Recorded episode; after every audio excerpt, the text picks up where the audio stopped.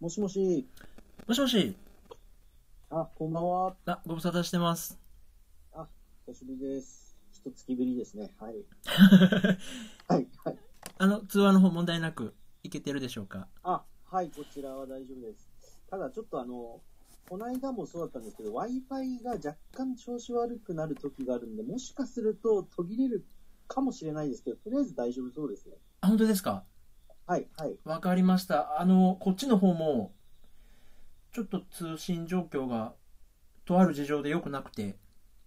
あ、そうなんですね。はい。もし、あの、じゃあお互い様っていう感じで、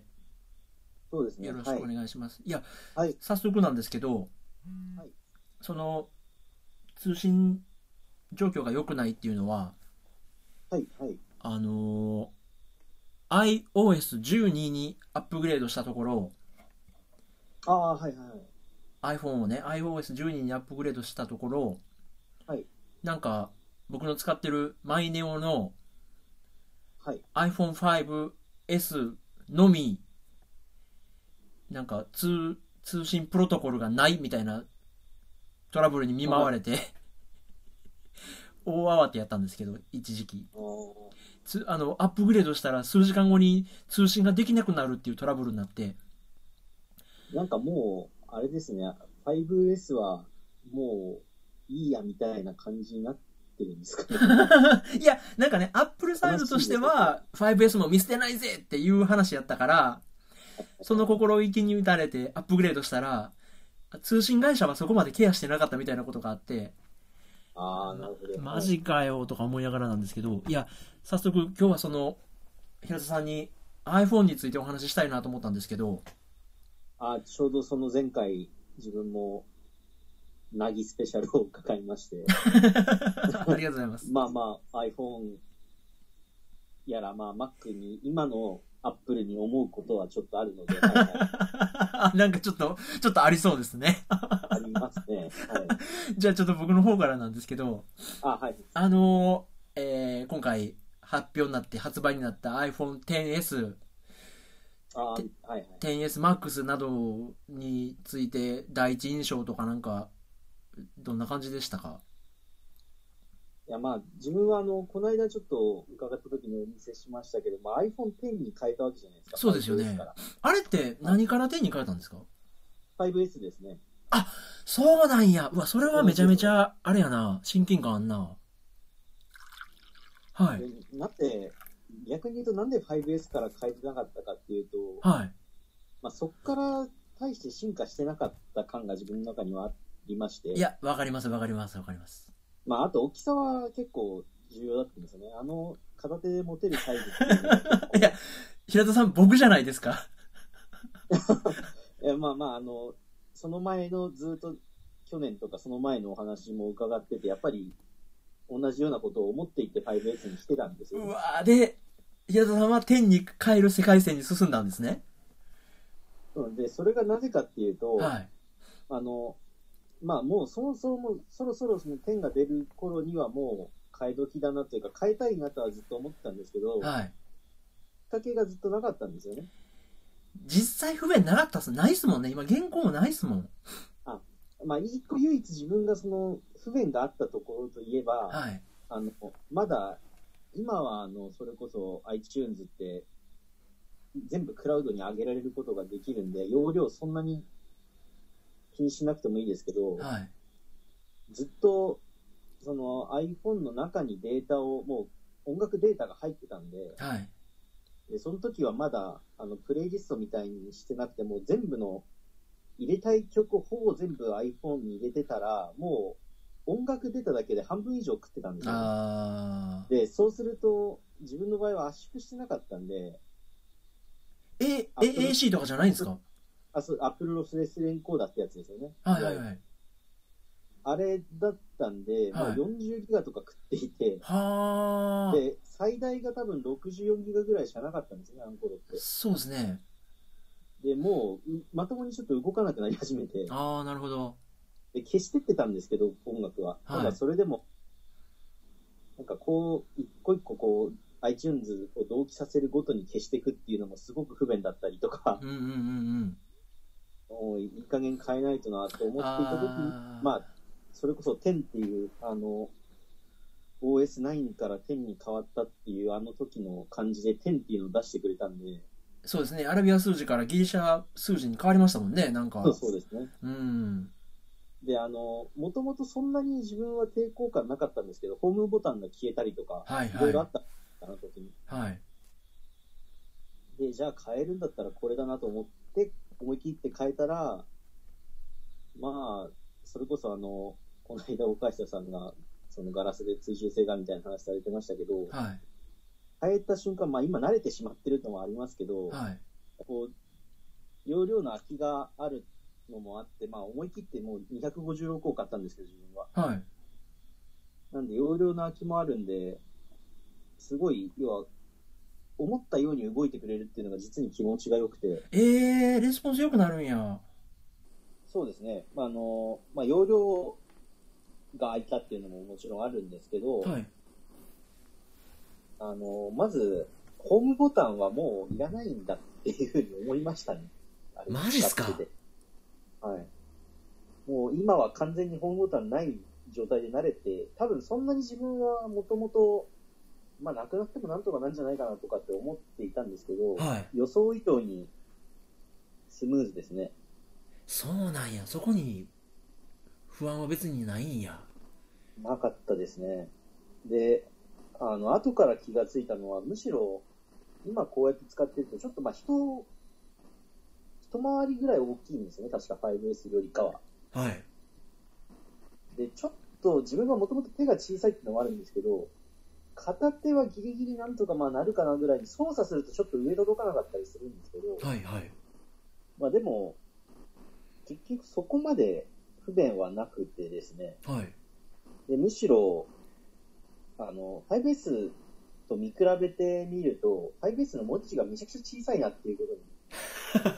とに、 映画っていう。で、なんでかっていうと、やっぱ画面全部使ってるから、やっぱり大きいんですよね、表示されてる画面が。はあ。いや、なんか、あ、そうなんや。はい。なんか、今回僕発表見て、はいはい。で、もちろんまあその 5S 使ってるので、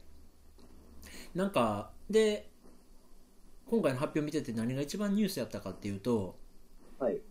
実は、あの、7と8の値下げやったんですよ。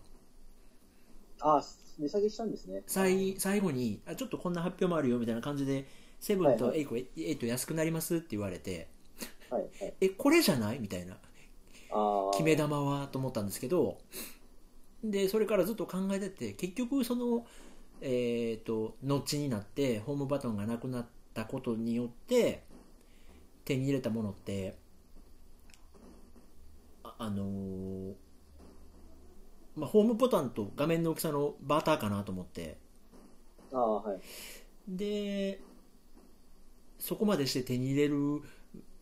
ものなのかな画面の大きさはみたいなことをずっと考えてたんですけど結構そこに値打ちはあるんですね、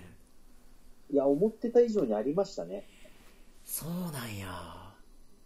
で、なんかあの、上の部分が気になるみたいなことを、は発表前というか発売前に言われてたじゃないですか。あのはいはい全全画面じゃなくて、ちょっとだけそのセンサーとかが残っちゃってるっていうかね、うんうんうんうんいい感部分が。はいでもあれ、よくよく考えてみると、はいあれがないとどっちが上かどっちが下か分かんなくなるっていう。うわちょっと何その説得力そうあれは、でも後から言われて確かになと思って、これないとどっちが上か下か分かんなくなるんですよね、確かに。なるほどなその目印程度にアクセントとしてはまああっても別にそんなに気にはならないというか、多分ねうんあのそれも買う買わ買持ってないやつのイチャモンやと思うんですけどはいはい持はっい、てしまった瞬間多分気になならなくなる類のことかなとは思っていたんですけどまあ一番多分自分が気にしてたのはそこだったんですけど、あなんか全部がシングルスじゃないっていうか、あうんうの、んうんうんそれを一番引き合いに出されてたのは、まあ、自分が目についた中ではその、ジョブスだったらこういう仕事はしないそうみでたすよねいなことをそうですよねなん言ってたんですけど、うんまあでも、やっぱり言ってもアップルっていう企業は、やっぱりその技術力が確かにあるところではあるので、はい まあ抜群に進化はしましたよね、5S と比較 したら。そりゃそうかそうでしたね。それでもどうですかあの結構突っ込んだ話にもなるんですけどはい。平田さんの使い方として結構この天の恩恵を受けるハードな使い方をしてるっていうことなのかはいはいはい。それとも別に普通にブラウズとかなんかそんな当たり前の作業がぐっと底上げされて使いやすくなるっていう実感もあるのかあもうもちろんその普段使ってるそれこそサファリ見るとかそういうのももちろん止まらなくなったっていうのは、まあ、いちいちその動かないとかいうストレスはないっていうのは確かなんですけど、はいまあ、それ以上にこの間ちょっとそのそれこそ関西に行って試してたことであのちょうどその iPhone で撮影とかって話をされてたんではいあの天神祭りの時の様子とかをこう撮ってみたりしてたんですよね。はいで、あと、あ、そう、もう一個あの、その富士ファブリックの話があったんで、はい何の気なしにこう、乗った電車と降りた電車をこう、はい撮ってたんですよ。その、駅に入ってくる30秒間と、自分が降りてから出てくる30秒間みたいな。はいで、それを、なんか繋げて、とりあえず繋げてみたら、まあ、なんかその即席が残るかなみたいなことをやってみたんですね。はいあいいですねで、まあそんなにそのクオリティを高いものっていうわけではないんですけど、はいまあ、そうやって今、その iPhone X と、あと今、今手元にあるのが iPad Pro しかないので、はい今、まともに動く Mac が一個もない状態なんで、はいで、その iPad の方で、その、まあ、便利なのは、その、iCloud で全部動画も共有されるんですよね。ああはで、iPad の方にその動画をダウンロードして、で、そこで iMovie で、その何、十何個ぐらいに分けられた動画をつなげると、いはいまあ、それこそあのフレームレートでやるほどのその細かい作業っていうのは難しいかもしれないですけど、うんうんなんか昔、それこそ自分が MacPro でやってたそういう切った貼ったの作業は何だったのかぐらいあっという間にそれなりのクオリティのものが出来上がってしまうんあでーすいよや。ーそうかいやいや正直ビビりますよね。こんなことできんだ今って思いますよね。刺さるないやだから、そんな使い方というか、そういうものができるのって、やっぱパワーがなきゃできないと思ってたわけじゃないですか。自分もそうですし。ー そうなんです今でも思ってるんです初初代 Mac から多分、初代、その初期の頃からを知ってる人だと、それこそ Windows メディアプレイヤーとかで動かしだぐらいですから、はい映像。めちゃくちゃ遅かったっていうイメージしかなかったのが、もう Mac すらいらないみたいなことができちゃうんだねっていうなこるとほどはなちょっと思いましたね。なるほどないやなんか結構今回どうしようかなとまだ迷ってるところはあるんですけど 50%っておっしゃってましたもん。そうなんですで見た後もなんかうんなんかそんなに盛り上がらへんなと思いながらなんですけどはいはいはいでもここでねまあそあの、まあ、ほんま鬱陶しい話なんですけどはい。はいはい。いっそ、まあ、今回こうアップルは高級路線に舵を切りましたとであたあ、はいはい。確かにいいものですけれどもただし高いものですそれでも良ければみたいな、まあ、姿勢が見えるんですけど、はいただまあスペックとかだけで言うならあのアンドロイドとかで同じぐらいのやつがもっと安く買えますよみたいな話もあるんですけど、はい。なんか、まあ、でもそれで引っかかったのは、まあ、この間、岡佐君が iPhone 割って、その、はいはい。追従性がすごい悪くなったっていう話も引っかかってて、多分なんか iPhone から Android に変えたら、まあ、慣れるまで、なんかあの、スルッスルって動いてたあの独特の感覚、すごい懐かしく思うんやろうなとか、あの多分、なんていうんですかね、タッチスクリーンの精度は多分、アップル以外ないですよね。ねえなんかでまあそれこそ今 5S なんで何に買い替えるにしたって4万5万の出費はあるわけでそうですね。なんか長く使うって思えばそれが例えば倍になったから何なのみたいな気持ちもちょっとあったりしてあさすがに 10S の13万4万って言われるとちょっときつかったんですけどあの、まあーなんで自分は10が一番結局良かったんですよね。タイミング的にも、その、まあ値段も、限界値というか、まはあ、い10万ぐらいがちょううど限界値かな。んそうですよねだから今回も僕 10R かなとは思ってるんですけどでもなんかあの時関西来られた時にあ、はい、はい。フィルムカメラも持ってこられてたじゃないですかあーはい、そうですね。はい、でフィルムも撮られてましたけど、はいなんかどうですか別に点でパシャパシャ撮ったのがなんやろそれはそれで意味があったというかメモ以上の意味は持ってましたまあ、今も結局、頻度が多いのは、やっぱり iPhone X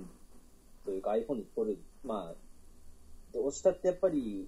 なんていうんですかね。それはもうコスパと利便性で言えばこんな便利なもんないですもんね、そうですね。あの、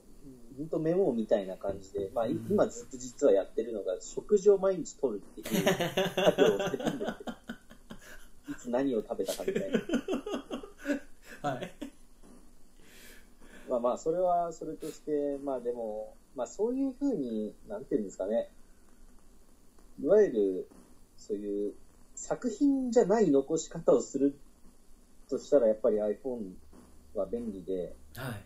あ、というより、まあ全、全体的にこれ言えることなんですけど、はいあの、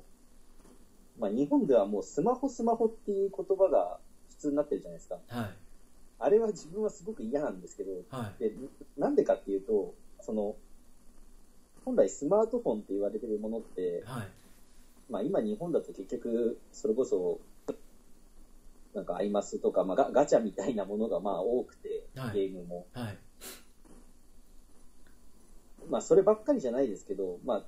結構要はそれに、それに、そういう使い方をしてる人がやっぱ多いから、そういう、なんていうんですかね、楽な名前の呼び方というか、うん。でも、あの、本来、スマートフォンというものは、その文字通りスマートなものなので、うん。その、なんていうんですかね、ネトゲというか、ソシャゲのためだけにあるわけじゃないよっていうのはちょっと思ってまして。はい、そうですね。で、で、でだから今 iPhone X ってこれ今自分もこれ、ボイスレコーダーとしても今使ってるんですけど、はい。これ凄まじいのが、今 iPhone X にしたらもう、変な話、あの、指向性のマイクのレコーダーだとやっぱりどうしてもそっちの方向だけ音拾っちゃうじゃないですか。うんうんうん。じゃなくて、こう、例えば今みたいな会話とかを、まあ、録音したりすると、下手したら iPhone の方が聞きやすいぐらいまでありますからね。ああ、もうそのデバイスとしてのその力はものすごく高いんですよね。で、写真撮っても、結局、なんていうんですかね、多分、見た目パッと見て綺麗かどうかって言われたらかなり綺麗ですからね。うんもうコンパクトカメラは売れないですよね、きっいや、そうですよね。と。はい。って思っちゃいますよね。だからもっと多分、ポテンシャルはすごい多分あるんで、うんうんうん。多分あとはソフトも多分、まあ、4日時間をどう使うかっていうのは多分その人それぞれなんで、どう使ってもいいとは思うんですけど、うん、多分もっとすごいことできるんだろうなっていう気はしますね。ああそうやなほんまなんか先ほどの動画編集の話もそうですけどねあれもなんなら iPhone でもやってる人とかもいますしね編集まであそうですね。で YouTube アップとかでもやってる人もいるからなんやろほんま小さいパソコンとして使えばそれだけのスペックはあるんですもんねまあ一方でやっぱ業務用機器っていうものの必要性も同時にそれを使うとわかるんですけどね。その細かいことができなかったりとか、調整ができなかったりとかう。んでもなんかその手軽、まあ、この間も話してたんですけどそういう気軽に手軽にできることっていうものに対してのになんかもういややっぱ俺はもう古いやつでやんねんみたいな思考停止をしてしまうっていうのがこの年になるとちょっと恐怖感でああ、はい。なんかおもろいやんおもろいやんって言って乗っかっていきたいなっていうなんやろちょっと半ば意識的にもそういう気持ちもあるのでここやらっぱり辺バランスの取り方かなとはやっぱ思うんですけど、自分はその F2 っていう、例えばフィルムカメラ使いながら、この今の最新に近いものを使うと、どこが良くてどこが悪いのかというか、まあ、不風情があって、まあ、合理的なのはどっちでっていうんですかね。うんなんかそのまあで選択肢が増えた時代に、そのだからこそとんがったものを使えるっていう考え方もできますもんねはい。そうですよねだからああいうのはそうかでも 5S ユーザーが10に変えて後悔ないっていうのは説得力しかないですねああ、後悔は全くないですね。そうなんやただまあ、あれですね、その、CEO が変わったっていう、その、スティーブ・ジョブズという人からティム・クックという人になったっていうのは、はいやっぱり、いやおうなしに自分にとっても結構大きな出来事だったんですけど、うんでそれがそれこそ、多分 5S が最後だだったんじゃないですかね。あー確か、ジョブズが関わったのって。あそうかで、その先っていうのは6プラスとかって言い始めたじゃないですかうん。うんうんで、もともとその自分はもう、まあ、ハイエンド志向というか、その、その企業が、これがトップモデルですって出したものが、やっぱ一番その企業の本気が見えると思ってたんでう、んそれで S の方買ったんですね、ずっと。ああ 3GS から始まって 4S、5S って買ったんですよね。うんうんうんで、ただその先がやっぱり、その、まあ自分が見て、よく言われてるのを見たのは、その、経営者としてはティム・クックの方が断然うまいと。は売り方とか、そういう戦略とか。いうんまあま、ただ、ああそうのですねプラスっていうのも時代の波を呼んだものですからねまあ、で、結果多分、なんだかんだ多分商業的には成功してるんだと思うんですよ。うんうんうんでただ、その、プラスとか、まあ、果ては SE とかって廉価版とかって言い始めたあたりからう、んだいぶなんかげんなりしてきたところはあったんですよね。多分それはやんないだろうな、昔だったらっていう気はしていて。うんでも結構名前を表すじゃないですか、そういうものって。うんで、ああの、あれほど、アップルほどこだわる企業だったら、なおさら多分こだわるじゃないですか。うんまあ、今回のマックスにしてもどうやったんやって話はちょっとありましたしねだからいろんな多分物事を、なんていうんですかね、その、削って削って、まあ、その、値段と品質のバランスを取ってで、例えば iPhone だったりするわけじゃないうですんか。なんかでそれを、こう、なんか、廉価版ありますとか、高いのもありますってやっちゃうのは、なんか、いなりしたんですよね、結構、その時代はう。んあのー多分その先ほどおっしゃってたノッチも、はいあ。のー実際使ってしまえば多分ほんま1分で気にならなくなることやろうなと思ってたんですけど、はいはい。あのー、6シリーズになってからレンズが出っ張り出したじゃないですかあ、そうですね。カメ言ラのわれてみれば。あれっていうのは多分あれも多分買ってしまえば全く気にならないことだと思うんですけど、はいはいはい。その純粋な審美眼的に平田さんは気になったりしてました別にあ、でもなんか、それもあってかもしれないですけど、やっぱり、6、7は買う気が起きてなかったです ね。あのちょっとドロップっていうか丸いフォフォルムっていうのはどうでした別にそこには意も悪いもなくああ、でもどうだったんでしょう。なんか、やっぱりその時代ってすごく熱が冷めてた印象はあります。あーねなんか僕もそ似てるななんか岡下君なんかは、はい逆にあの6の硬い角張った感じが持ちにくいからああ、なんかおっしゃってましたね。 6の 3GF の丸っこいのが良かったうん、あっり。ちに近くてむしろ良かったみたいなことも言ってたんですけど、僕はあのどうしても丸いっていうのがどうもしっくりこなくてやっぱり自分も四角い方が好きですね、ものは結あ構。ただですね、そうだ、これずっと前から言いそびれてたんですけーど、はいあのーまあ、結構自転車乗りはみんなそうなんですけど、そのガーミンってあるじゃないですか。 GPS のなんかギギアですかそうですそうですはいはいはいはいで、あの自転車につけるそのサイクルコンピューターって前、速度計以外にもそういう心拍とか、まあ、パワーメーターっていうのがついてると、そのワット数とか出してくれるんですけど、はいそのガーミンが、あのーなんていうんですかね、ライフログとかも取れるような商品もたくさん出してるんですけど、はいでずーっと自分はその、アップルウォッチはダメだったんですよ。しっくりこなかった買う気にならなくて、ではいなんでかっていうと、まあ、一個は、まあ、そのデジタル表示しかないっていうのがずっと気になってたんですよね。はいで、もう一個は、なんだかわかんないですけど、時計ってやっぱりなんか丸くないとしっくりこないんですよ。あーっていうのもあって、はで、だから自分の理想はずっとアナログ時計い。でう、ん。で、文字盤のところにデジタル表示とかしてくれたら最高なのになとかって思ったんですよね。は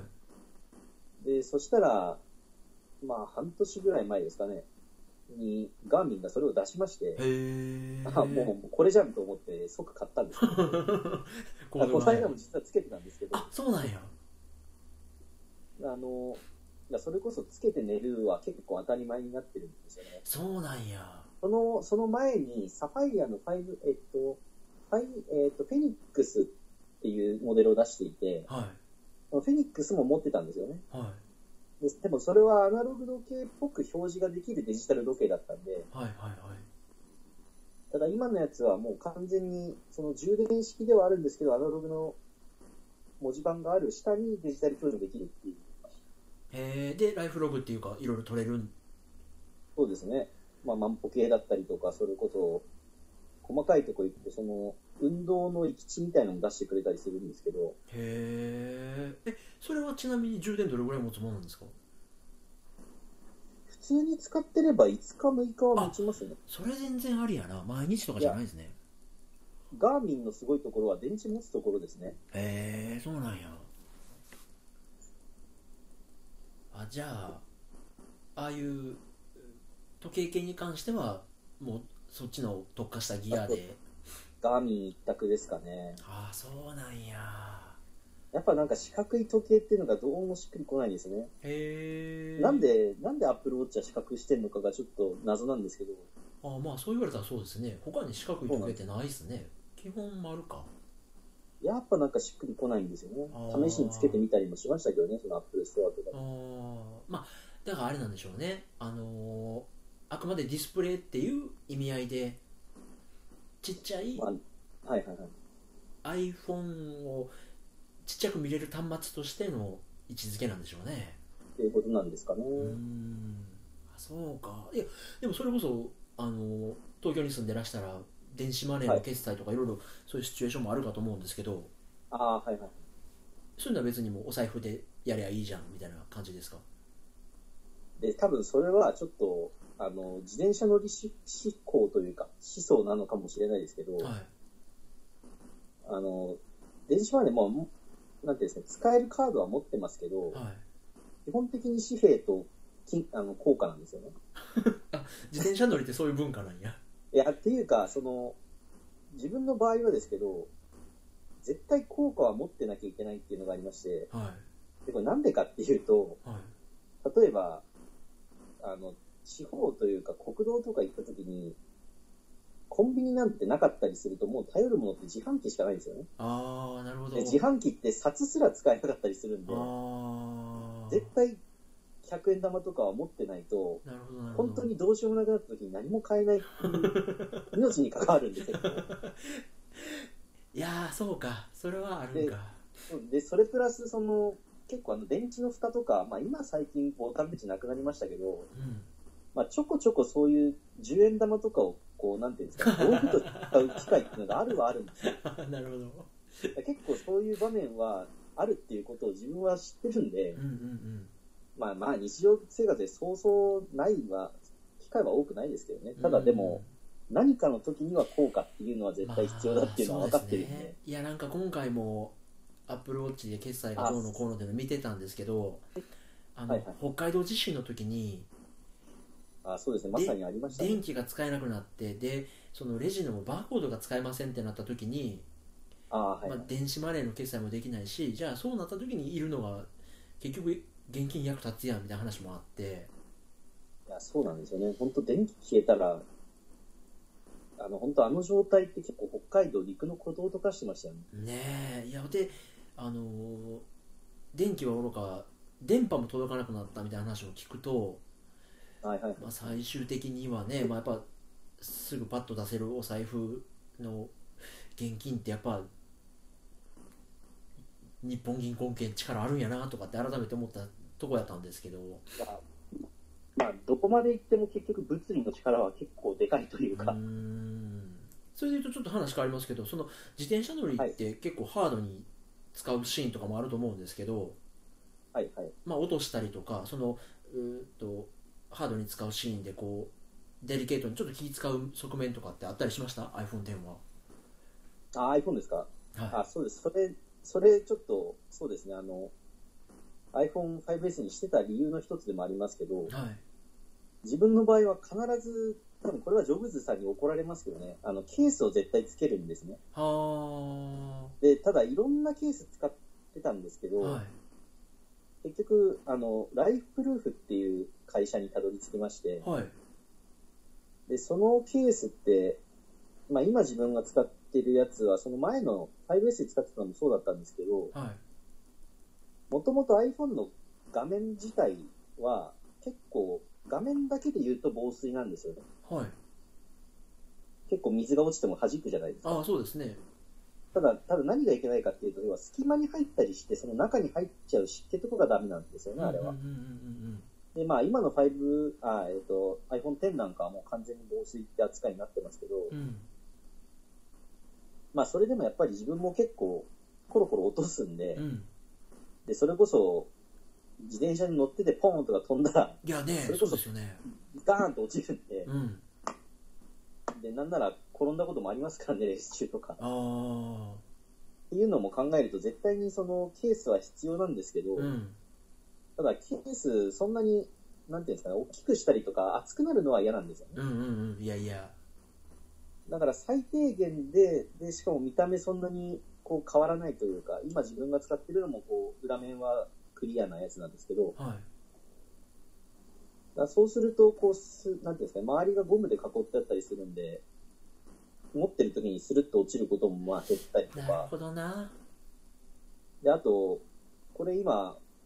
10はそれこそカメラ出っ張ってますけど、ちょうど出っ張りがないような感じで覆ってくれてるんで、あー薄くちょっとだけ、まあ、フラットになるようにしてくれてるんで、はいはいはいはい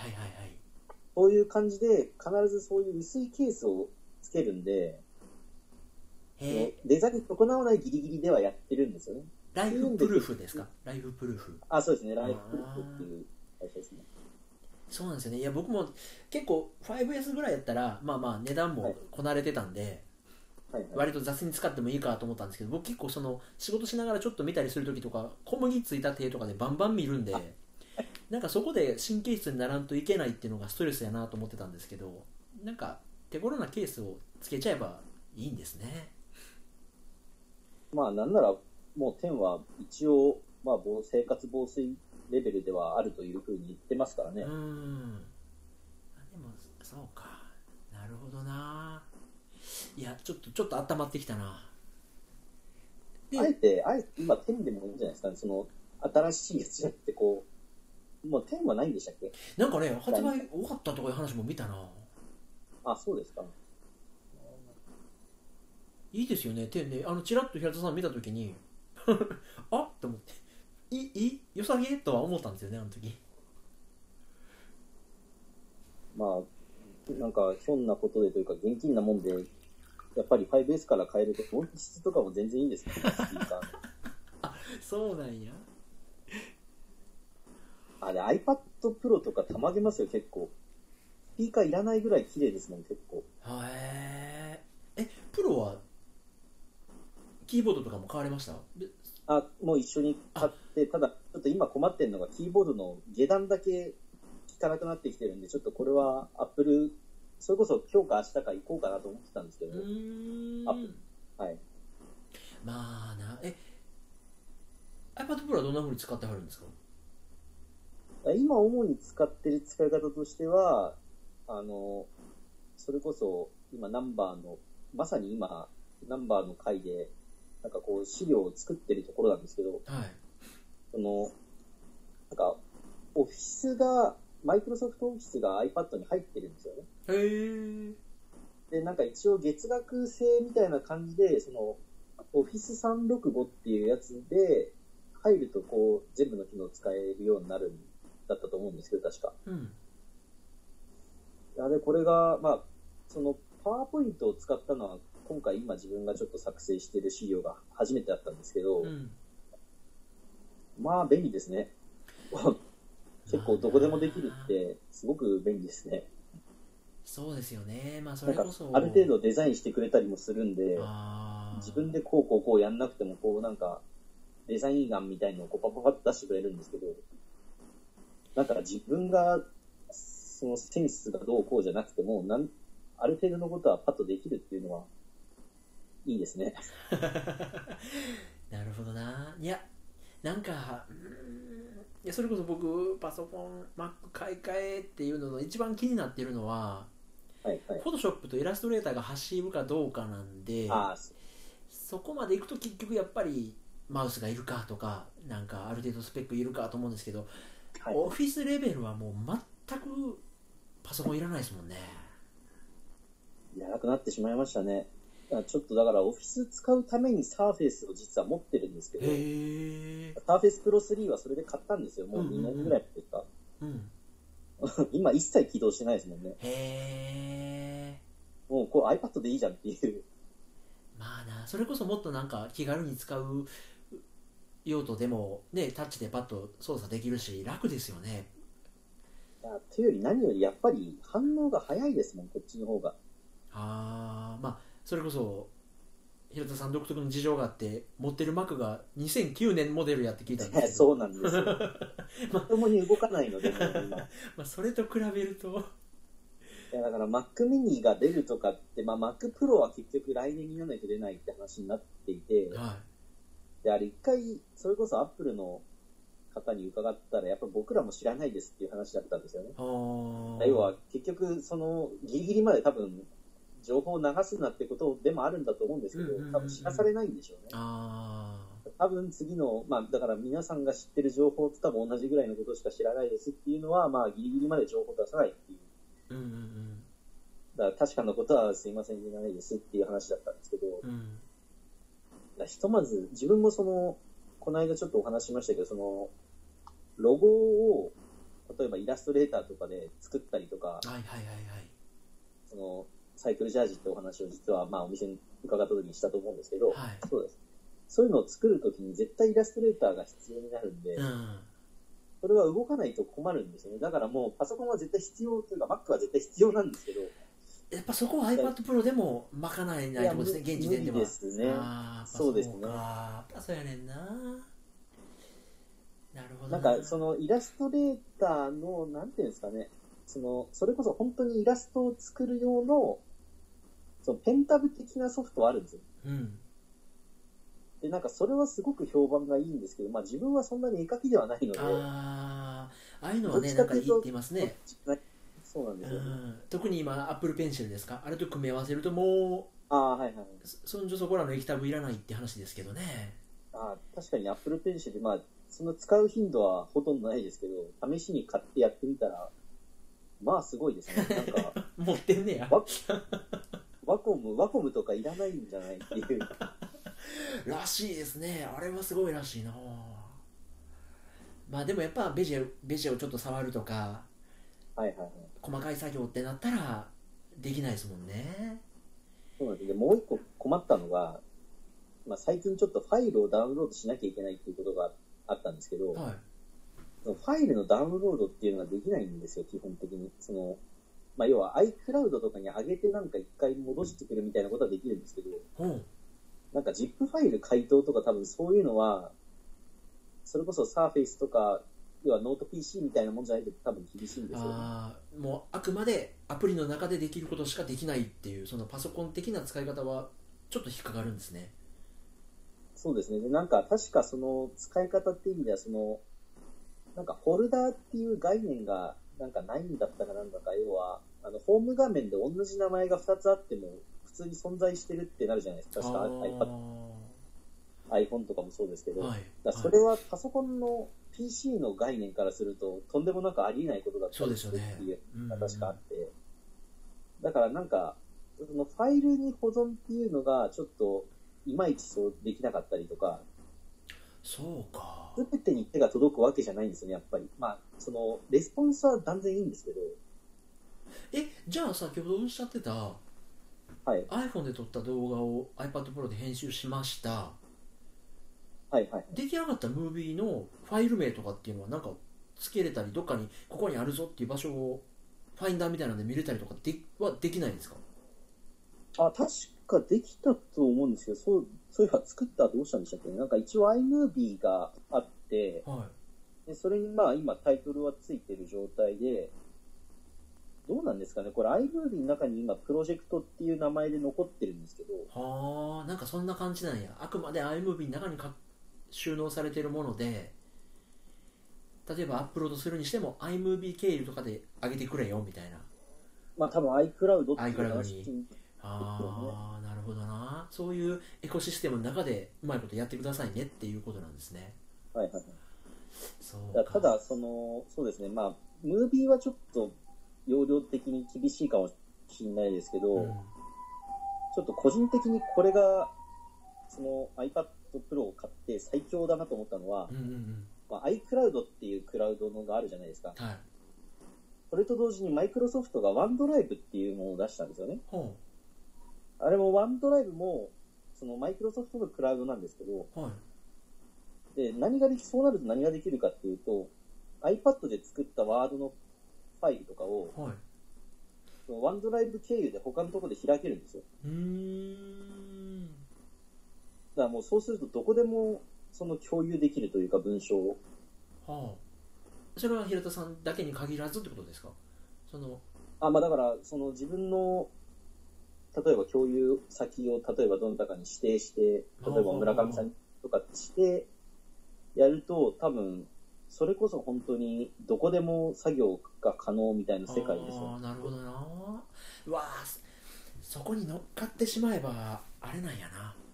なあだから USB メモリーとかが必要なくなったわけですよね。あーなるほどまあ、わかんなないいです。その、企業とかによっては、そういうクラウドっていうのがアウトな企業も多分あるんでしょうけけど、うんうんうん、セキュリティの問題とかでねままああ、ででも、も個人的に使ってる部分には全く問題はないので、あもう時代はそういうことなんやないやーだと思いますね。ただまあ、同時に、これ、ちょっと、最近思ったことは、その、大事な文章は全部 iPad の中に入れるようにしたんですけど、はいっていうのも、まあ、そうそうないとは思いますけど、例えば iCloud とか OneDrive っていうサービスが急に終了しますとかになった瞬間 に、その死ぬっていう消費とかっていう可能性があいやないいやわけじゃないんでそうですねなんかぜ前にもそんな話あったような気するななんかいやそこは自己責任でみたいなこといきなり言われるっていうで、それを結構最近如実に感じたのは、それこそ Amazon プライムなんですけど、はい何ヶ月か前に、あれですね、あれ、あれってアナウンスもなく急に作品見られなかったりししますよね。あしますしますだからまさにガールズパンツァーは聞けてたんですよね、そんな中。あなんかプライム外れると見られなくなるんですよね。ーあそうかそうかそうですねだから、あの、いわゆる、この間お話しされてたよりもいとかも消えてましたもんね。残念なことに。そうなんやあ見らんなくなってると思って。へえあショックそれショックやな最近見てなかったけどだから、そうなってくると、結局、ブルーレイとか DVD が強くなるんですよね。ああなるほどな逆に言うとソフトの価値ってまた消えてなかったんですねそういう意味ではねまあ、そうだと思いますね。あだそっかそっから、かやっぱり、さすがに Amazon プライムといえども、全部を、まあ、権利的なのか、その、容量的なのかわかんないですけど、サーバーとかうんうんうんうんまあ、全部保存しとくっていうことはできない。というか、まあ、そうじゃないと多分、顧客的に新陳代謝がない的な話にもなるんですかね。うん、やっぱね新しいコンテンツを人は求めるでしょうからね、アーカイブよりねまあ、その代わりにこの間ちょっと気づいたのが、パッと見たらシンゴジラが上がってきて、あおおっと思って。あったあった結構ねうん「ララランド」とか「オエ」っていうのが入ってたりするもんしますもんねあれそうですね。あさあ、やっぱりワクワクはさせてくれますよ ね。まあなくなっちゃうってなると、やっぱまあ、ソフトも意味あるっていうか、あなるほどなそういう感じはしましたけどね。まはあいでもちょっとそれはいい話ですねはいはい。本当のファンは買えよっていうまだおと金そこに貢げるでっていう話ですもんねまあ、結局だから、あれは、そういう意味でも、本当に欲しくなったら買うので、多分うん、買うじゃないですか、うんうんうん結局。だから、いい宣伝にはなってるんだろうなっていう気はしましたね。ああなるほどなあそこにある意味では。うん、フェス的な意味でこう参加しして人の目に触れることではい。ちょっと活性化するっていう意味があるんかもしれないですねあれはそうですね。だから、出し渋るよりかは、むしろ出して全う部、んいやこう、いや公開してっていう。なんか今の時代すっごいそれな気がするなんかねケチケチしてるんじゃなくて全部オープンにしてって活性化することでこうリターンがあるみたいなそういう時代かもしれないですねまあ、やっぱ気をつけなきゃいけないこともあるでしょうけどね、その反面。うんメリットデメリットでねそうですね。そうかで今ちょっとじゃあ Mac も、まあ、新しいのを迷ってるみたいな感じがあるんですかまあ、買わないとちょっ と、耐えてるので、さすがに9年前はいや、もう動かないです。あの、容量的には、その、それこそ、あの、秋葉館って言って、Mac 専用の、その、Mac Pro とかに後付けできる、要はその、まだ後付けができるモデルなんで、あれは。はいそれこそいろいろやったんですけど、グラフィックボード変えてみたおり、ー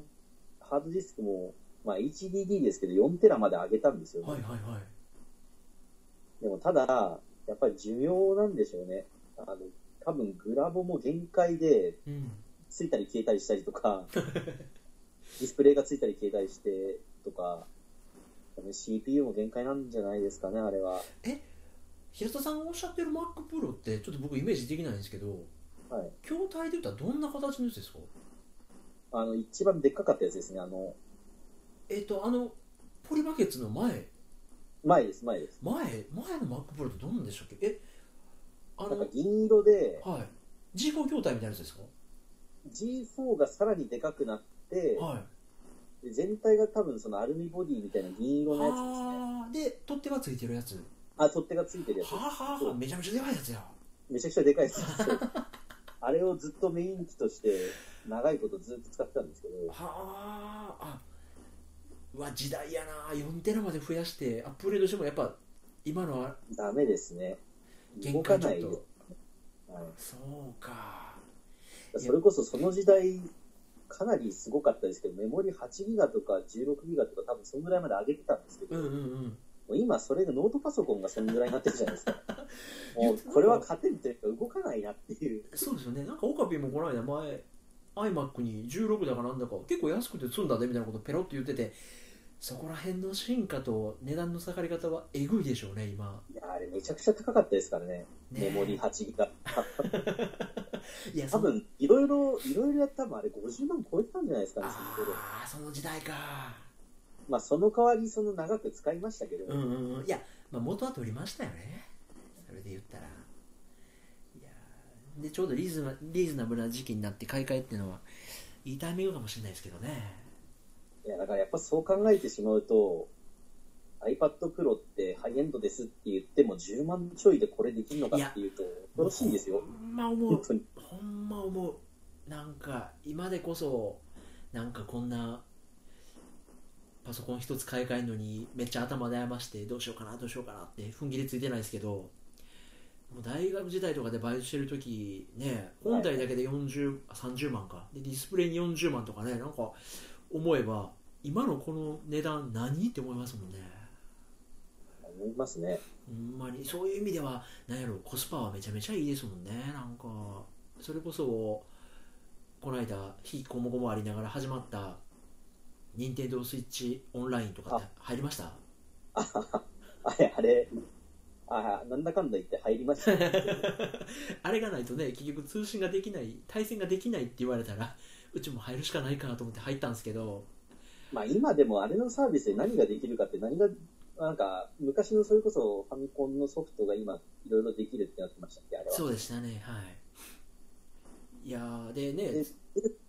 あとはなんかポイントが使う機会がなかったんですよ、全然。はあ任天堂ポイントみたい昔なそれこそ、そうなんです、あの、クラブ任天堂時代はクラブありましたね結はい構はいはいその変えてくれるポイントがたくさんあったんですけど、はい最近あんまりそれがなくって、で、どうしたもんかと思ってたら、なんかその、任天堂ポイントでも払えるよってなってたんで、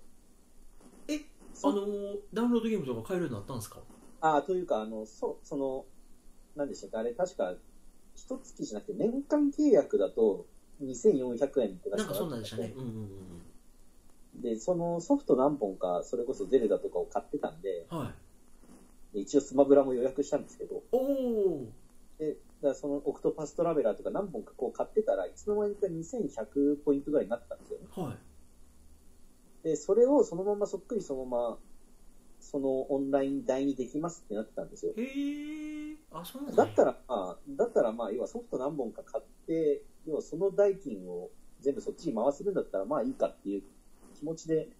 ちょっと入ってみたんですけど、あれはなる。ほどなるほどあそうなんやあ僕あんまりオンラインダウンロードパッケージで買ってたんでいつもああ、はいそはいんな。ポイントついてなかったんですけど、そういう使い方もできるんやななんかあの確かパッケージでも連動してついてると思いますよ、あれ。ああの、そうなんや、はい。えーじゃあまたやってみようなんかねそれでなんかいろんなファミコンソフトがバーって入っててなんかそんなんもまあ言言えば当時5 6千円したフルプライスのものがバンバン入ってるわけじゃないですかまあそうですなよんかね。ねそう思うと今の時代のコスパってどんどん上がってるなみたいなのはしみじみ思って喜んでたんですけどいやーでなんか最近そのなんやろ割と生活がみっちりしてるっていうかはいはい。あのー四方八方に手を広げるっていうよりもみっちりこう暮らしていこうかなみたいなイメージがあってはいはい。割とそのネットでガサガサ情報を漁るよりも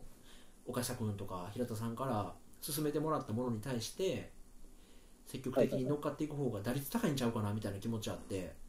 ああ、それはまあありがたい話ですけど、いはいや。いやいやであの全部は読んでないんですけどはいあのカモメチャンスを買いましてああ、あ、それから行きましたか。はいはいはい。なんか、なんか、なんでしたっけ、いろいろおすレコメンドあったんですけど、なんか、はいちょっと自転車興味あって、カモメチャンス買ってみたんですけど、はい、いいやー、なかなかよくできてましたね。や、あの、多分万人に勧められる自転車漫画はあれですね。あーね、いや、多それ分こそ誰が、読んでも、対してその、なんていうんですか、マイナスはないですね、う基ん、本。あのー、前に話してた南鎌倉なんとかでしたっけああれはねやっぱちょっと萌えとかがあるからハードルありますけどあ一応あれ、自分も一巻だけ確か買ったんですよ。はいで、この間、そういえばそんな話されてたなというか、話に上がったんで、はいそれこそ Amazon プライムでちょっとちらっと見たんですけど、はいまあでも、あまあ、あれはあれでありなのかなっていう気はしましたけど、うんでも、なんか、いい、そういう、なんていうんですかね、熱意的なものを詰め込んでるのは結構、カモメチャンスは、多分いろいろと読みやすくもあり、多分面白い、単純に面白いとそ思うなんですよ、よそうなんですよ。なんか別に南鎌倉も僕、まあ、あのそんなに萌えに対して抵抗がない人間なので、はいはいはい。ニコニコ見てたんですけど、でもこれ結局、このメンバーがどんどん集まっていって、まあ、レースだかなんだか出て、イエーイで終わるんやろみたいなことまをあ思うと、まあまあ、そう、それ以上は多分、そうなんです急よにね。なん高か飛びはしないですよね。なんかそこまで見続けるモチベーションわからなかったんですけど「カモメチャンスは」なんかその伏線っていうんですか話の盛り上げ方がめちゃくちゃうまくてあの方、うまいんですよね。あねあのちょっとねあのまだ読んでない方がいらしたらおすすめっていう意味もあってその替え玉になってああ、最初ですね。であのレースいくら、多分いにくら出る時ですよね。はいそうなんですよあの自分が一番になれじゃなくて替え玉になってこうなんとか場をしのげとかそのなんかあのよく言われるガンダムにアムロが乗るまでの流れっていうのが本当に芸術的だって言われるんですけどああ、はい。カモメチャンスもあの自転車に乗るっていう理由付けがすごい上手くてでまあ、あのあれもやっぱあの方は実際乗ってハマった方ですしね。でやっぱ乗った後はねみんな自転車漫画ってあ風になってどこまでも行けそうっていうあの描写はさすがやなと思うんですけどなんかあの乗る理由付けとかその乗った後のトレーニングとかの流れが全然飽きさせへんからそうですね。まあ、あの、そんなに、あれ、あの漫画ほど簡単には多分強くはなれないと思いますけど、 なんかでも、でも確かにうん、あれはでも、かなり的は得てるんですよね、いろんなことに対して。あそうなんやはい。まあちょっとねなんかチートっていうかあの乗ったら下り坂ではすげえやべえややべえ作業があったみたいなのがあっ てねなんかまあそこは漫画かなと思うんですけどあでも、ない話じゃないですからね、それはうー。んあの、やっぱり体力的なところっていうのはどうしてもやってた競技者には勝てないですけど、うんまあ多分理由付けもあれちゃんとして、一応スキーを、山スキーやってたからっていう理由があるじゃないですああなんかそういうのとか、もうやっぱ下り早いだけっ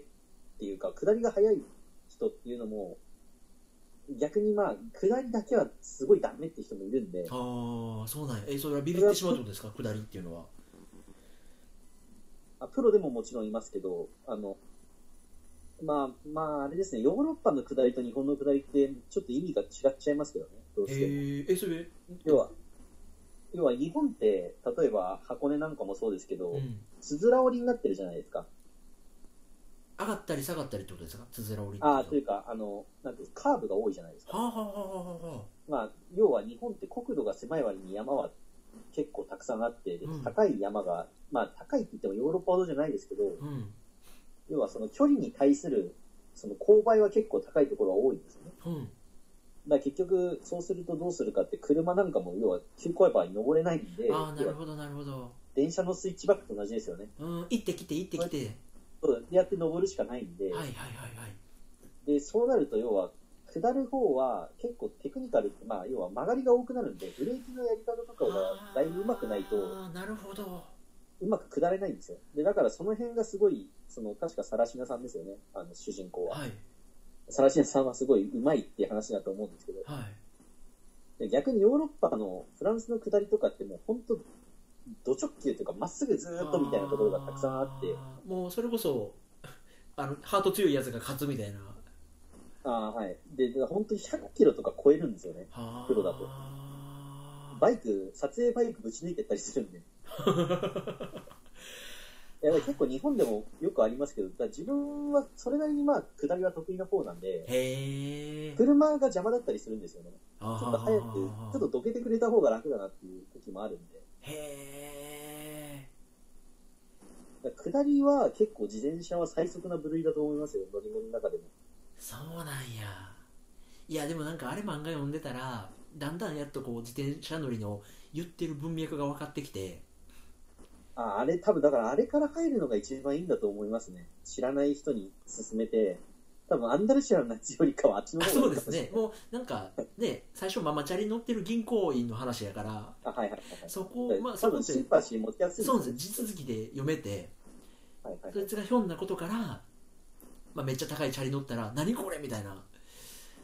こんな世界があるんかっていうのはあ確かにその力をなんていうんですかあの足にペダルに引っ掛けるギギアみたいなあ靴をクリットですかねあ。ペリあれがあるとその力のロスがないとかまあ、引き足って言って、要は、ペダルが上に上げるときにも力になるんで、そうですね。ねいやそれはママチャリとはまたやっぱ違いますよねこうやっぱママチャリは押すだけの乗り物やから片方だけしか力がかかってないけど絶えずまあ、あれもやっぱり実際やってみると、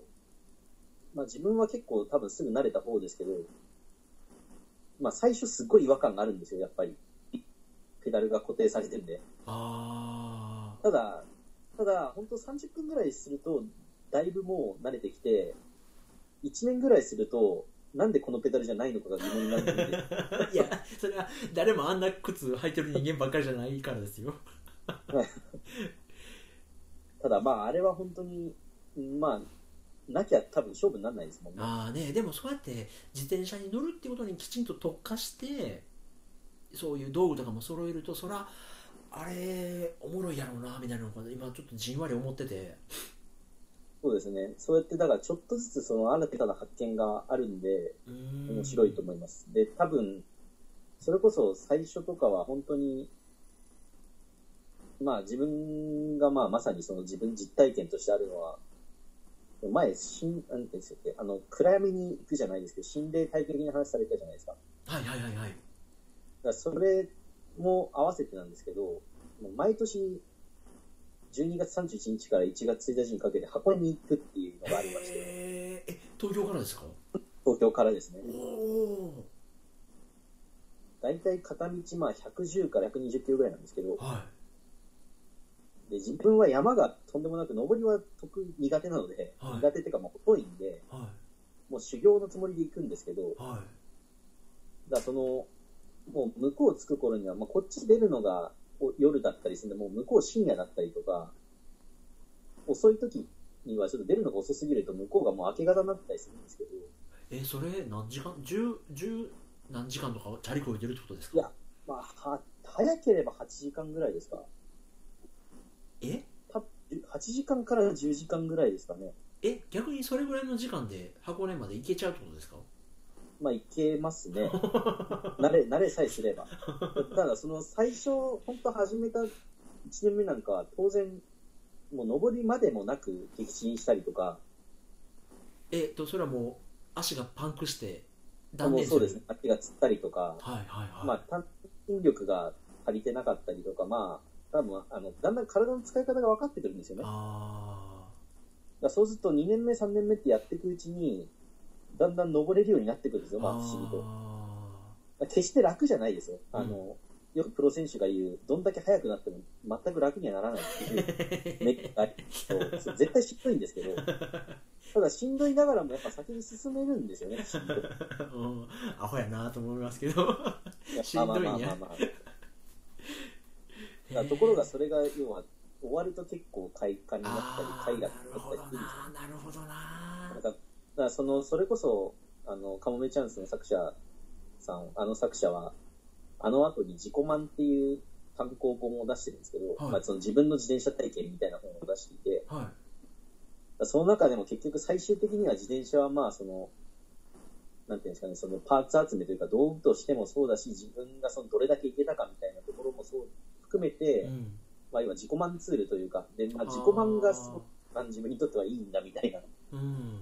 でそれが快感みたいな話してて。へだえから結局そうなんだと思うんですよね、多分うんうんうんうん最終的には。そこまでいけたみたいな達成感だったりとか、ああえなんか、えー偉いもんって、そういけるもんなんですよね。はい。あそっか体体力的にもそうですけどちょっと怖いのは、はいその自転車乗りって初心者に対してはどうですかあのあったかいんですかこうなんかああ、それはですね、あの、まあ、それも最初に、いろんなとこで言われてるかもしれないですけど、はい買うお店を最初にいいお店を選ぶ方がいいですね。はー要は、お店もいろいろ種類がありまして、はいだからそれ前ちょっとお話ししたそのワイズロードっていう、まあ、でかい店舗、まあ、それこそ全国にいっぱいあるチェーン店というかはいはやっぱり、まあ、その店それぞれに結構チームを持ってたりするんですけど、おまあ、レベルはちょっと、まあ、いろばらつきはあるんですけどねーはいだからワイズは単純にやっぱり量販店なんではい正直自分はそんなにおすすめはしないっていうと怒られるかもしれないですけどあそうなんやまあ、見に行くというか、ものを実物を見に行く分にはいいと思うんですけど、うんやっぱり、あの、今の、その、量販店の主流というか、要は、なるべくそういうバイトの人を雇って、替えが利くような体制にしてあるんですよね。ああだから、その真理かっていうと、ちょっと怪しいとあころなるはほ、どなやっぱりあ物るを買いに行くとこなんですねそうですね。あー、まあ、見に、見に行く場所というか、あまあ、もちろんそ、そこが気に入った人とか気に入る人がいて、そうやってチームに入る人もいますけど、ーうんで自分の場合はむしろ、まあ、真逆だったのがそのすごい小さい店舗のその店長さんがたまたまその自分は大学に自転車で通っていたらたまたま見つけた、まあ、近くにお店があったんですけどうんここ本当に自転車屋かみたいなお店だったんですけど、まあ、うん蓋を開けてみたらそこの人たちのメンツがまあまあ変人の集いという かそんなこと言うと怒られますけど漫画みたいまあまあまあ自分の、まあ、自分自覚してるのでやっぱ自分も変な方ではあるので、まあ、馬が合う人が多かったんですよね。ああなるほどそうかで店にコミュニティが紐づいてるんですねあそうなんです基本的にそうなっていてああだからおすすめ、まあ、どうか場所とか店にもよりますけど個人的におすすめするのはそういう小規模なお店でその個人でやられていてはいでなんかこうこの店長さんとはなんか話が合うなというかここだったら買いたいなというお店でまず買ってみてはあでそこが良ければそこが一番いいと思いますあーなるほどなだからなんだかんだ言って特に何も用なくてもそこに行ってこうなんだかんだ話してるだけであーが過ぎたりとかすることもあるんですよね。なるほどないやーだからちそょっう結構日本というか、まあ、世界的にもそうかもしれないですけど、そういうお店っていうのは、まあ、全国結構あるんですけど、とはいはいまあ、やまやっぱでも自分の家から近いところの方がいいですし、であー近くの家にあるそういうお店があればそこがベストですよね。なんかあってもすぐ、ああ、やってあげるよって言って直してくれたりすうるんで。だん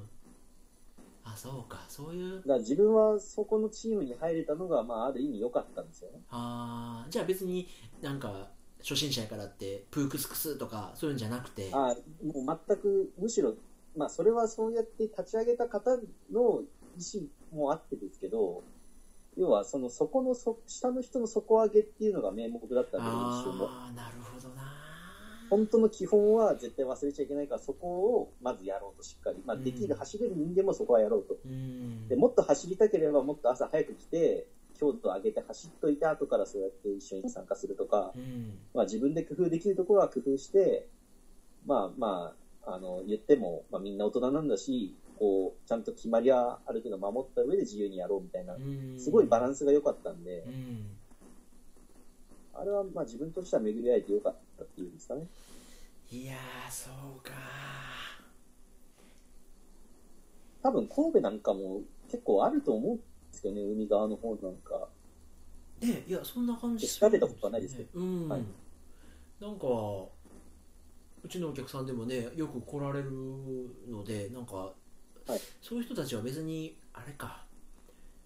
そういうソーシャルなコミュニケーションとかっていうんじゃなくてお店とかでつながってたりするんですねなんかちょっとあの一時期僕ランニングハマってたんですけどああはいランニングも結構そういうお店にチームがあってとかっていうのもあったのでまあ、いろんなパターンあると思いますけどねもう今だとそれこそ SNS つながりだったりとかあまあでも自分は直接多分そうやって会ってた、会った人たちの方がこう、会話はしやすいんあで、うーんそうなりましたけど、結果的になはる。ほどないやーちょっとねなんかまだまだそんな買うとかまだ至らないんですけどああじんわり興味は今ちょっと持ち続けてるところなんですまあまあ、いいつでも結構、いざ買うとなれば、なんだかんだ多分買えてしまうと思いますから、ね、うーん始めるのに遅すぎることは多分ないと思うんで、あれは。ないやちょっとね今ちょっと今はいろいろ悩んでるんですけどねちょっと僕もどう、はい何分可処分時間が短いので今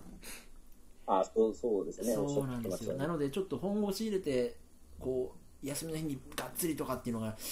なかなか難しいなと思いながらな逆にだからこそ iPhone とか、まあ、かなり日常的に触るもんなのでまあそうですねそこにケチケチしなくてもいいかなとかって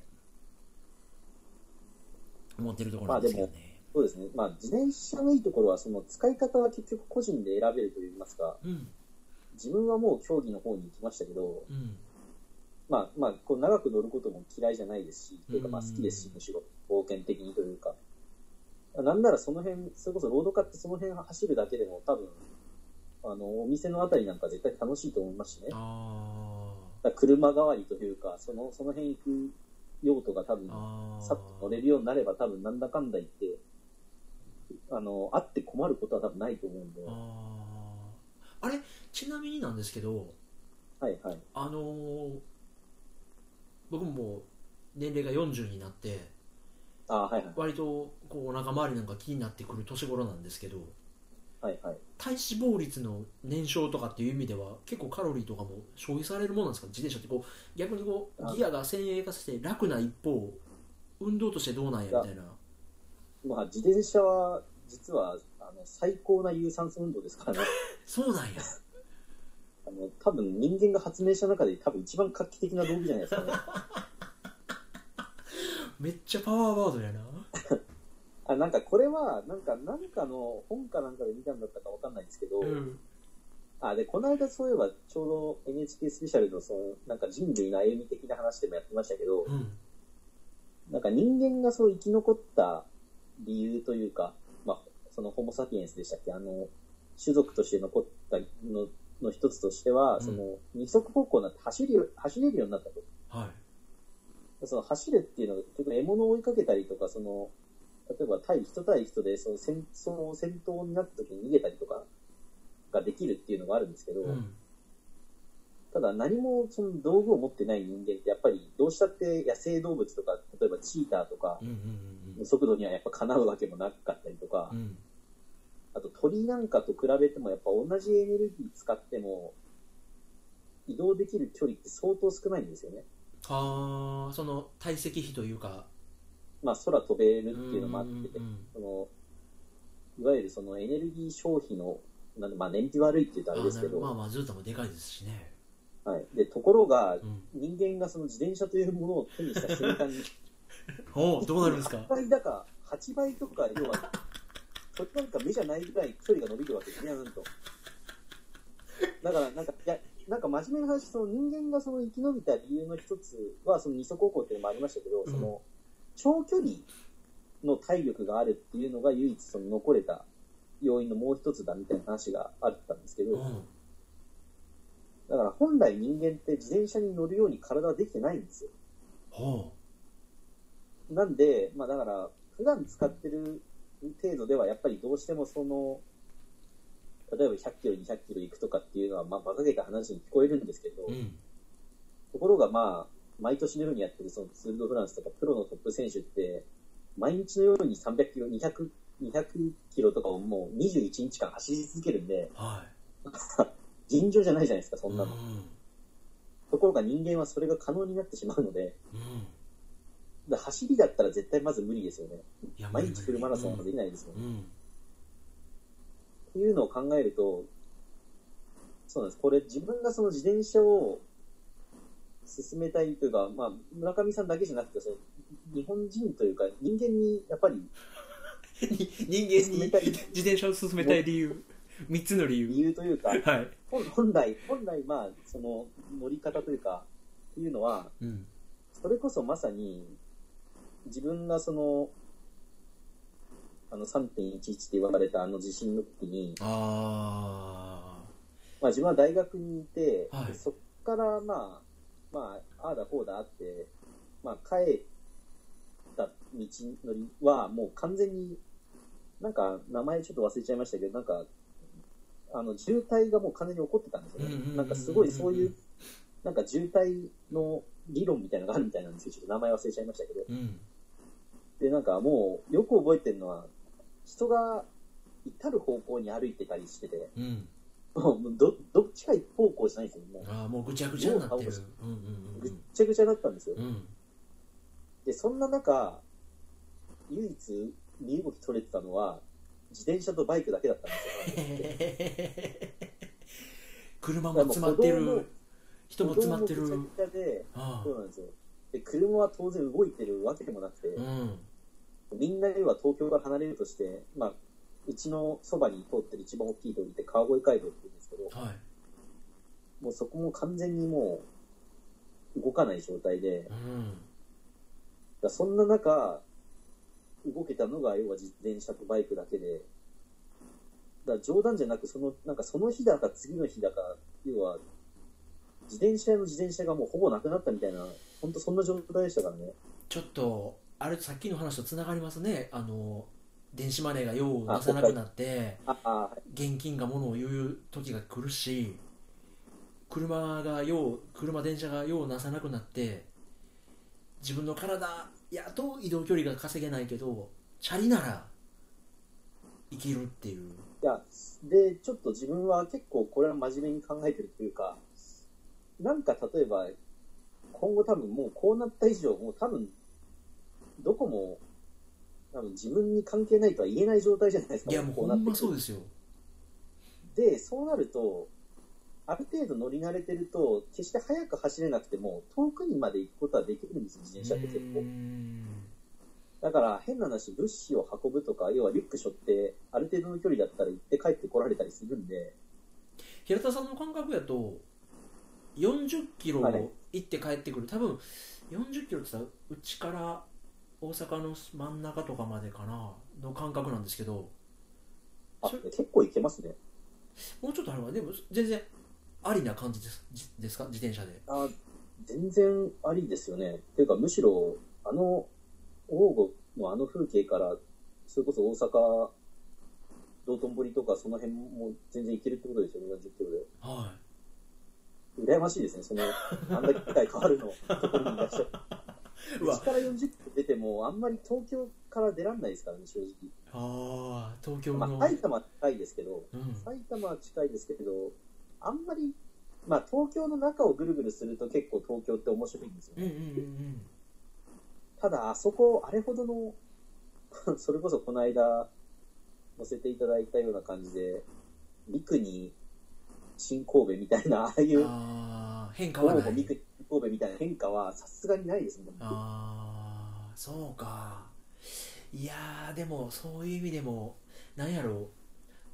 ちょっと最後に頼るツールの一つとしてもありですいねや、そうなんですよ。で、結局、まあ、その自分のチームの人というか、まあ、乗ってる人がまさにそうですけど、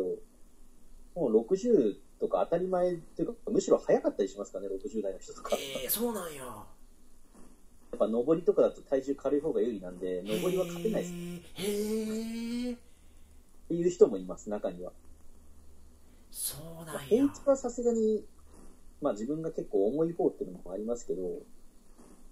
ただ、パワーだけじゃない上りは、やっぱり、軽い方が結構女性なんかも早かったりしますからね。 うわなんかスキルポイントみたいですね別にパワー系だけが最強じゃないんやまあ、まあ、だからこそ、それこそ、ヨムシペダルなんかでも、その、あれは坂道くんでしたっけ主人公が上り最速みたいになってますけど、はだから軽い背が小さい、いかにもひょろひょろって見えるけど、まあ、あの、パワーウェイトレシオって言うんですけど、要は、出力どんだけ出せるかっていうのの、その体、体重で割るというか、はいはいはい結は構い重ければ重いほど出力出さなきゃいけなくなるじゃないですか。はいただ、軽ければ軽いだけ出力出さなくて済むんですよね。はああのマリオカートでいうクッパタイプかキノピオタイプかでああ、まあまあまあ、そんな感じですね。あだからそれこそ、あの、まあ、だんだんそれは今後、例えばツールドフランスとかをちょっとちらっとでも見ていただくと分かると思うんですけど、うん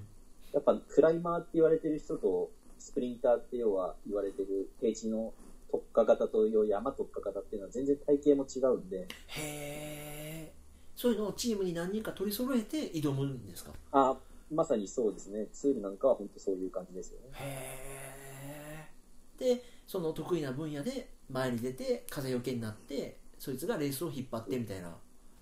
はいはいはい。なんでもう、その、その日、要は山じゃなければもう平坦の人たちどんどん遅れてっちゃうんで、へで遅れると遅れたで今度それこそツールとかああいうレベルのレースって足切りタイムオーバーがあるんでだかはいはいらそうするとどうするかっていうとグルーペットって言ってその遅れた人たちで集団を作るんですよねはいでそうするとそのタイムが要は特別措置があるんですよその何人以上遅れてしまったらそれは救済措置じゃないですけどほ花からこれ無理だと思ったらそうやって集まるっていうのも戦略の一つというかへえあれ全然知らないですよツール・ド・フランスではチーム戦なんですか個人戦なんですかまあ基本チームなんですよね全部そのロードレースってああそうなんやでそのセクションセクションでそのチどのチームが勝ったかで総合誰がどのチームが勝ったかみたいなあ、で、そう、あ、えっと、総合は、まあ、な本当はやっぱり説明が難しいんですけど、自転車レースで。えっと、基本的に総合っていうのは、その、全部個人の順位は出るんですよ、うんあれは。で総合っていうのは、その総合時間一番かかんなかった人っていうのになるんで、うん基本そのチームのエースって言われてる人たちはそういう総合を狙う人なんですよね。おーまあその山あり谷あり平地ありで一番バランスよく早かった人間がまあそうですね。優勝、うんうんかうん簡単に言えばそうですね。うん、あだからー結局、そのエースを、そういう総合系の選手がいるチームは、そういうエースを勝たせるためにアシストが風よけになって仕事したりとかうんうんうん、ボトル運んだりとかして、なんとかその人を遅らせないようにするわけですよね。あーただ逆にそういう潤沢なチームばっかじゃないんで、うんもう1試合、その1レース勝てればいいっていうチームなんかは、もうその試合に向けて全力だったりするんで、うん例はその、そのレース、例えば平地の平坦と山岳のステージっていうのがもう、まあ何個かこう分けていられるんですけど、うん要はどっちかに特化してる選手っていうのはもう、もう当然総合は狙えないんで、ああまあそ得意のなところだけを狙いに行くわけですよ。あー区間賞みたいなところでもうそこで最後本気出してくるやつがいるんですねだからスプリンターっていうのは基本的にその平坦レースの優勝をやっぱ狙うんで、ああなるほどそれ以外はアシストとかが多いですね。ああなるほどなるほどなるほどあそうかそういうセクションごとのせめぎ合いみたいなのもあるんやだからワン、ワンステージ、まあ、一日そのステージ優勝したからって言って、全部が優勝ではないので、うん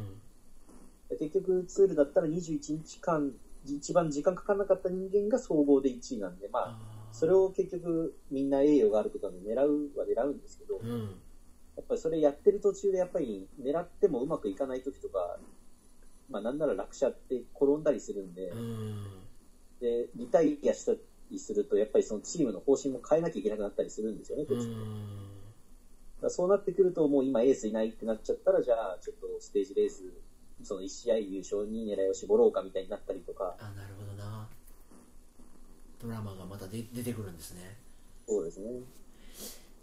ほどないやー面白いちょっとまた来月になるかと思うんですけどその頃には、はいはいあの iPhone10R も出てると思うんでちょっとあそうですだねいぶ決まったな、心が ちょっとあの新しく あの置いてきぼりを食らわないように新しいガジェットにまた手を出してみようかなとまあ、ちょっと触ってみていただくだけでも結構、こんな感じかっていうのはわかるんじゃないかなとは思いますね。そはういで。すね、アップルスターも一回行ってみようかな。なんか、来月に向けて平田さん、ま、ありますあったりしますこう、今最近こんなこと面白いですみたいな。あの、実は、ちょっとこんだけ話してたんですけど、はい。何一つ、こう、今回お話ししようと思ったこと、実 は一つも実は話してないです。ぜひぜひ、ぜひぜひ聞かせてください。